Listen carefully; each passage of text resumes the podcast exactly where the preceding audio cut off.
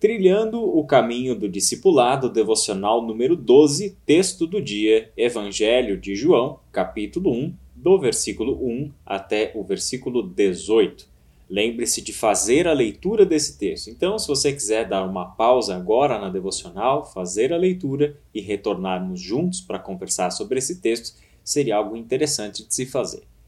No Evangelho de João, nós temos estas as primeiras palavras. No início, aquele que é a palavra já existia. A palavra estava com Deus e a palavra era Deus. Ele existia no princípio com Deus. Por meio dele, Deus criou todas as coisas e sem ele nada foi criado.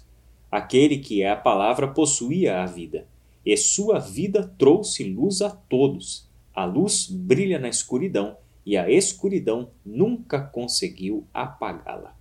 Estas palavras formam o prólogo do Evangelho de João, as palavras introdutórias fundamentais para que entendamos toda a mensagem que o evangelista João gostaria de nos comunicar acerca de Jesus. Para começar, ele falou sobre Jesus de um jeito que nenhum outro evangelista falou. Todos os evangelistas começaram ou falando sobre o nascimento de Jesus e os eventos relacionados à natalidade de Jesus, ou até mesmo como Marcos começou direto com o início do seu ministério. Mas João regrediu um pouco mais na história. Lembrou-se que Jesus é o princípio de todas as coisas. No princípio, nos remete até ao livro de Gênesis, afirmando que Jesus é a palavra e essa palavra já existia, esta palavra estava com Deus e esta palavra era o próprio Deus. E na verdade, todas as coisas foram criadas por intermédio da Sua palavra. Sabemos que a criação traz à existência tudo o que existe. E principalmente, vida é uma palavra fundamental nessa história, assim como é palavra-chave no Evangelho de João. Desde o princípio, Deus está criando a vida. Isso é impressionante pensar sobre Deus. Absolutamente mais nada na criação é capaz de gerar a vida. Somente Deus tem este poder e por intermédio da vinda do seu Filho ao mundo é que ele está gerando novamente a vida eterna neste mundo decaído, neste mundo que está separado da glória de Deus por causa do seu pecado. Como um ato de graça, Deus envia o seu Filho. A palavra que criou todas as coisas no princípio agora está entre nós, recriando todas as coisas por intermédio do sacrifício. Aquele que é a palavra possuía a vida, diz o versículo 4. E essa vida é que trouxe luz a todos. E esta luz e esta vida jamais podem ser apagadas pelas trevas, pela morte.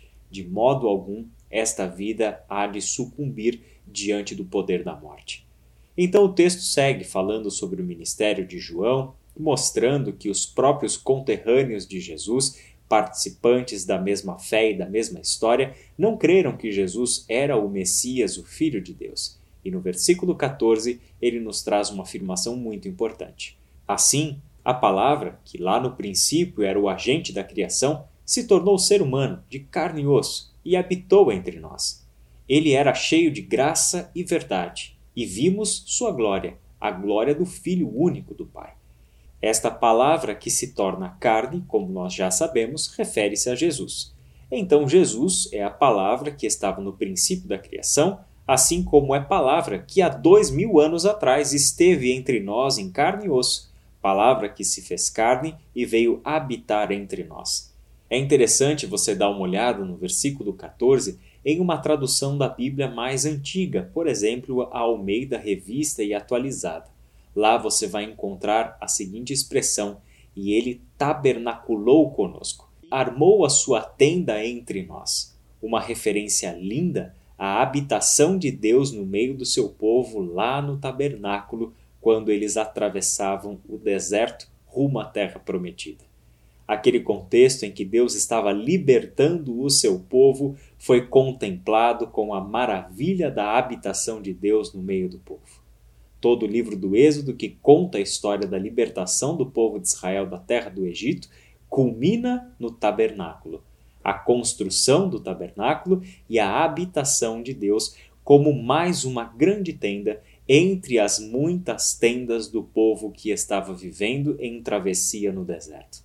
Desta forma, A palavra se torna humana, vem viver entre nós, arma a sua tenda no nosso meio, porque esta sempre foi a vontade de Deus, estar no meio do seu povo, habitar no meio do seu povo. Esse sempre foi o seu desejo e o Filho torna isso uma realidade. De uma vez por todas, Deus assumiu a nossa humanidade. Deus veio viver como um de nós, tornando-se carne e osso como nós. Assim é que ele está de dentro da humanidade, contagiando-nos com a sua vida. E aqui vale lembrar do assunto de ontem. Ontem falamos sobre o bom contágio, com base no texto de João, capítulo 5, de 16 até o versículo 30. E C.S. Lewis, em Cristianismo Puro e Simples, traz um argumento fantástico. Coisas boas e coisas ruins são contraídas por uma espécie de contágio. Por exemplo, se em uma noite fria nós queremos nos aquecer, o que nós precisaremos fazer?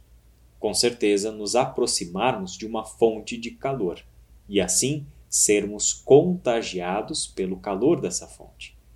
Mas no inverso, se num dia muito quente de verão nós queremos nos refrescar, por exemplo, molhando os nossos corpos com água fria, precisaremos entrar na água, seja de um chuveiro tomando uma ducha gelada ou mergulhando no mar ou numa piscina. Precisaremos entrar em contato direto com a água. Ora, se na nossa vida o nosso objetivo é obter alegria, paz e vida, a única maneira é de nos aproximarmos daquele em quem essas coisas podem ser encontradas, ou seja, Deus. Se aproximar de Deus, na verdade, em linguagem bíblica, significa adentrar a presença de Deus, ser um com Deus. Porque alegria, paz e vida não são dádivas que Deus distribui independente de si mesmo. Ou seja, alegria, paz, vida não são bens que podemos pegar para nós, da maneira como vamos a um supermercado, escolhemos os produtos, colocamos no nosso carrinho, pagamos e levamos embora. Esta vida, alegria e paz só estão disponíveis em Deus. Assim, recebemos a vida de Deus por meio do contato pessoal com Cristo Jesus. Uma vez que a pessoa foi unida a Deus, como que essa pessoa não viveria eternamente? Uma vez unidos a Deus, como não desfrutaremos de toda a sua alegria? Se uma vez estivermos unidos a Deus, como não experimentarmos a plenitude do seu amor e do seu cuidado? Como não sermos orientados por Ele? Dessa maneira, versículos 16, 17 e 18 de João capítulo 1. De sua plenitude, todos nós recebemos graça sobre graça. Pois a lei foi dada por meio de Moisés, mas a graça e a verdade vieram por meio de Jesus Cristo. Ninguém jamais viu a Deus, mas o Filho único, que mantém comunhão íntima com o Pai, o revelou. Recebemos, por meio dele, de sua plenitude, graça sobre graça. O Deus que concedeu a lei por meio de Moisés que naquela ocasião habitou temporariamente no seu povo por intermédio do tabernáculo, agora nos concedeu a plenitude de sua graça e de sua verdade na encarnação do seu Filho Jesus Cristo. Jamais um ser humano viu a Deus, mas agora, na dimensão humana, da maneira como nós somos, podemos ver o único Filho de Deus e vemos a face do próprio Deus em Cristo Jesus porque Ele é o que mantém a comunhão íntima com o Pai e quer que nós recebamos este acesso ao Pai para igualmente termos comunhão íntima com Ele. Vamos orar? Senhor nosso Deus e nosso Pai, nós te damos graças, porque recebemos de Ti o dom da vida. Receberemos a luz, a graça e a verdade. Recebemos por meio do Seu Filho toda essa dádiva que é ter comunhão contigo.